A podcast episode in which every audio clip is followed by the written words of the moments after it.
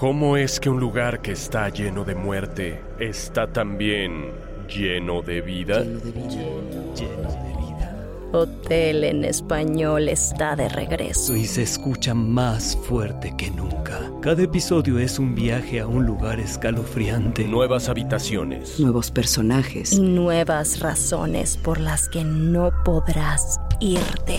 Nunca. No está embrujado. No es el infierno. Es Hotel.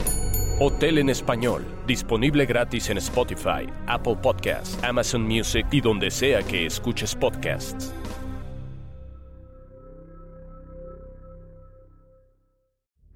Hola, Creepies. Si disfrutas de Creepy en español, te tengo una sorpresa. Tenemos un nuevo podcast llamado Dormir o Morir, creado por Shelby Scott y producido por los mismos Creepies que hacen Creepy en español posible, como yo, por ejemplo. Además de algunas voces nuevas que seguro te encantarán. ¿Y qué es dormir o morir? Te preguntarás. Es un podcast único que te guiará para tener los sueños más horribles. En esta primera temporada encontrarás todos los lunes una terrorífica historia para dormir y los miércoles una pesadilla guiada. ¿Sí? Así como lo oyes, un viaje sonoro que te llevará a los rincones más oscuros de tu mente. No te lo pierdas, escúchalo, suscríbete y elige si esta noche prefieres dormir o morir. Mientras tanto, te dejaré con una probadita del primer episodio, una escalofriante historia llamada Hombre Calcinado.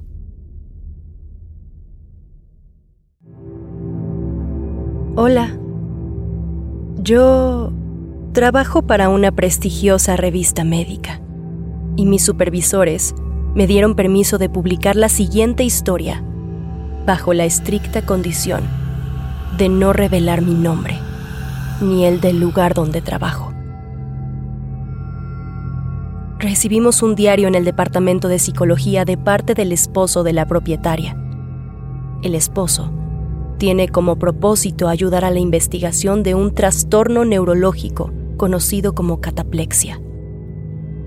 La cataplexia se define como la condición médica en la que una fuerte emoción hace que una persona sufra de un repentino colapso físico sin desmayarse, haciéndola completamente consciente de su alrededor. Lo que estás a punto de leer es el diario de una mujer que sufre de cataplexia y creo que su historia merece ser escuchada. Si la ciencia moderna opta por hacer caso omiso, entonces que así sea. Esta publicación servirá como una advertencia para aquellos que tienen seres queridos que sufren la misma enfermedad. Lo que están escuchando es real. 2 de septiembre de 2012. Querido diario, me llamo Nika. Es un verdadero placer conocerte. Para que sepas, no he tenido un diario desde que tenía siete años. Así que admito que me siento un poco... un poco tonta. Fuiste un regalo de mi marido John. Él cree que esto me va a ayudar a lidiar con mis emociones. Dijo que nuestros futuros hijos y nietos lo leerán. Pero yo tengo la sensación de que se va a quedar abandonado bajo mi cama por los siguientes años, acumulando polvo junto a aquella bufanda que nunca dejé de tejer. Además, últimamente me he sentido bien emocionalmente. La mudanza fue un poco intensa, pero ahora que estamos instalados en nuestra nueva casa, han pasado dos semanas desde mi último incidente. Sentada aquí, en este porche, absorbiendo los últimos rayos de sol. Tengo que irme diario. John está llamando. Creo que va a poner Breaking Bad en la tele. Estamos viendo la última temporada. Te escribo pronto. 3 de octubre de 2012. Han pasado algunas cosas y siento como que me estoy volviendo loca. Me he acordado de que tengo este diario y quizás escribir todo me ayude a poner mis ideas en orden. Como cuando Shaggy y Scooby-Doo tienen miedo del monstruo y Vilma le arranca la máscara así como si nada. Necesito que seas mi Vilma diario. Por favor. Te haré un resumen. Con suerte, al escribirlo todo, veré lo estúpido que es todo esto. Entonces será una historia divertida para contar en Navidad. ¿Recuerdas cuando Nika pensó que había un fantasma en su casa? Ah, esa Nika tan brillante y creativa. Es lo que probablemente dirán de mí.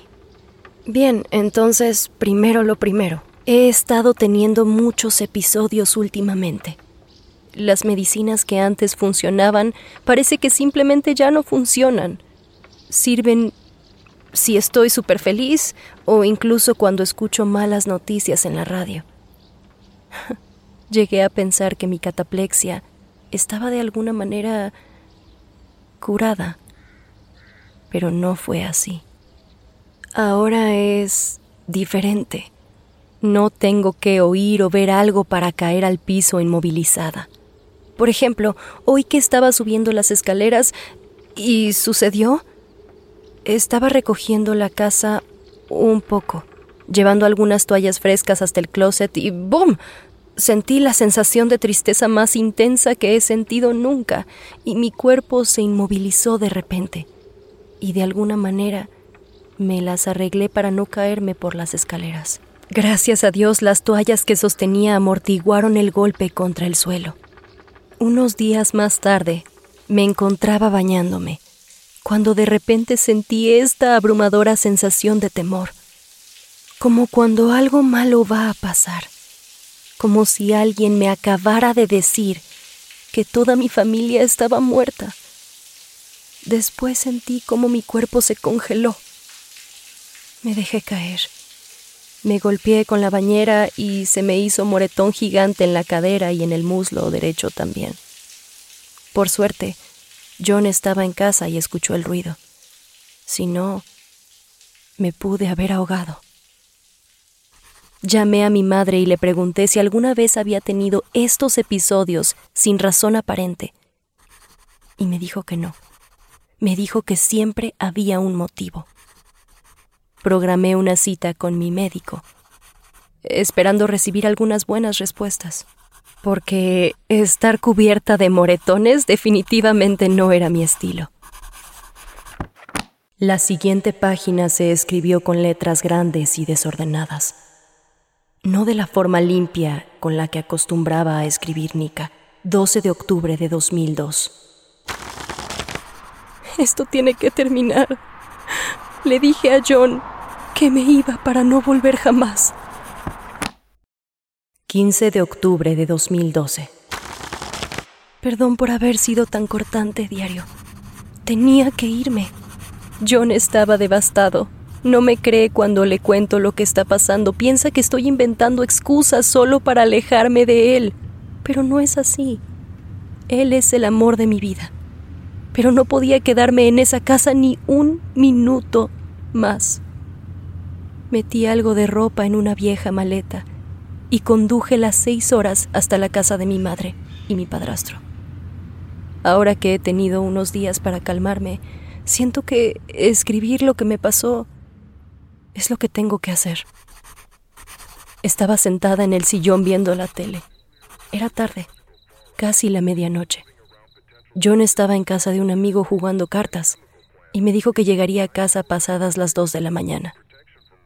Yo estaba viendo alguna película vieja que no recuerdo.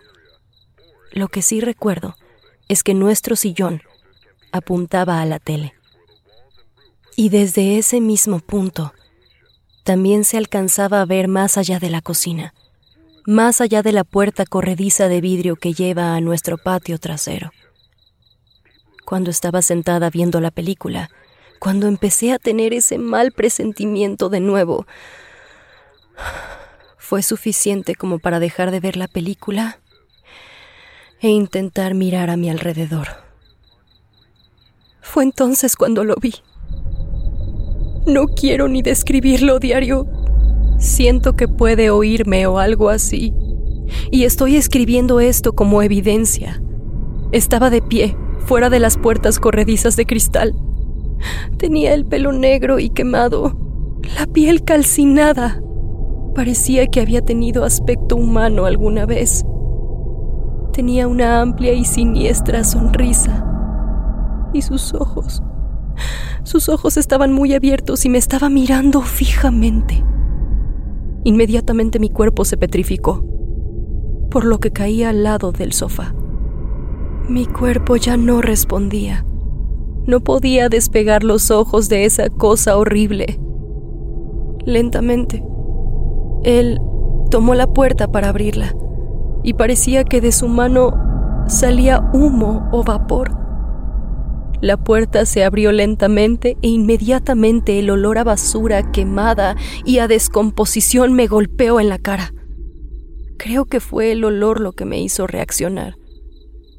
Recuperé el control de mi cuerpo y me levanté lo más rápido que pude. La cosa había desaparecido. No estaba por ninguna parte. Pero yo sé que no se ha ido realmente. Sigue ahí esperándome. John llegó a casa minutos después. Estaba un poco borracho y creo que se sintió confundido al verme sentada en la entrada de nuestra casa, llorando descontroladamente. Sobre todo porque empecé a gritar que había un monstruo adentro. Intentó hacerme entrar. Yo me negué, pero él me cargó hacia adentro. Hice mi maleta mientras discutíamos. Estúpidamente le conté a mi madre y a mi padrastro lo que había pasado. Y ahora solo me miran con ojos de lástima. Los mismos ojos que le darían a un anciano con demencia. Mi madre me hizo una cita con mi antiguo médico. Te escribo pronto, diario. Si quieres escuchar el episodio completo, busca el podcast Dormir o Morir. Murder in America is a true crime podcast that covers stories from all 50 states, including stories of mass shootings, serial killers, and lesser known murders. Do you find yourself doing more research after listening to a true crime show? Well, Courtney and I used to do the same thing, and that's why we created Murder in America. Our podcast dives deep into each case. Our storytelling will make you feel like you're right there within the case with us, watching it all play out, and we do not shy away from the graphic details. If you're a fan of true crime, then listen to Murder in America on Spotify now.